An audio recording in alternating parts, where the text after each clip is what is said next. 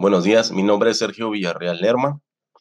Voy a hablar en este podcast sobre la actividad 7 de nombre simetría, en el cual nos pide que tomemos un espejo plano y observemos todo lo que está a nuestro alrededor.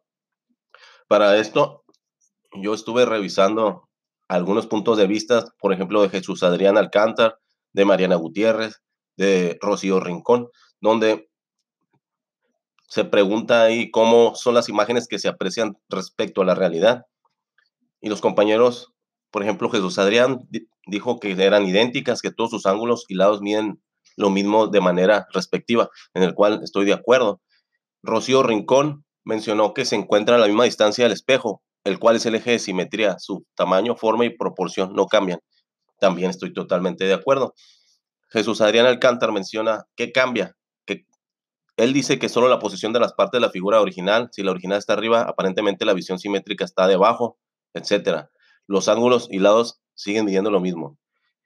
Rocío Rincón menciona que la orientación, la derecha se convierte en izquierda y la izquierda en derecha, pero todo está a la misma distancia del eje de simetría, para lo cual también estoy de acuerdo.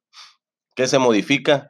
Jesús Arián menciona que solo la posición de la figura, en ocasiones se ve como la figura completa en la original en el caso del rostro del video analizado. Rocío Rincón menciona que se modifica su sentido y orientación.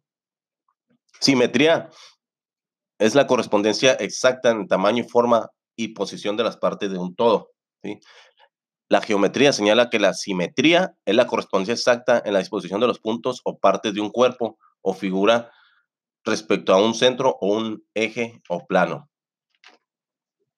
¿Cuántas simetrías hay?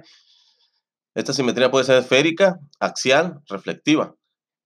Y también existe la simetría especular. Esta simetría ocurre en el espejo. La izquierda es la derecha, la, derecha es la izquierda, lo cerca es lejos.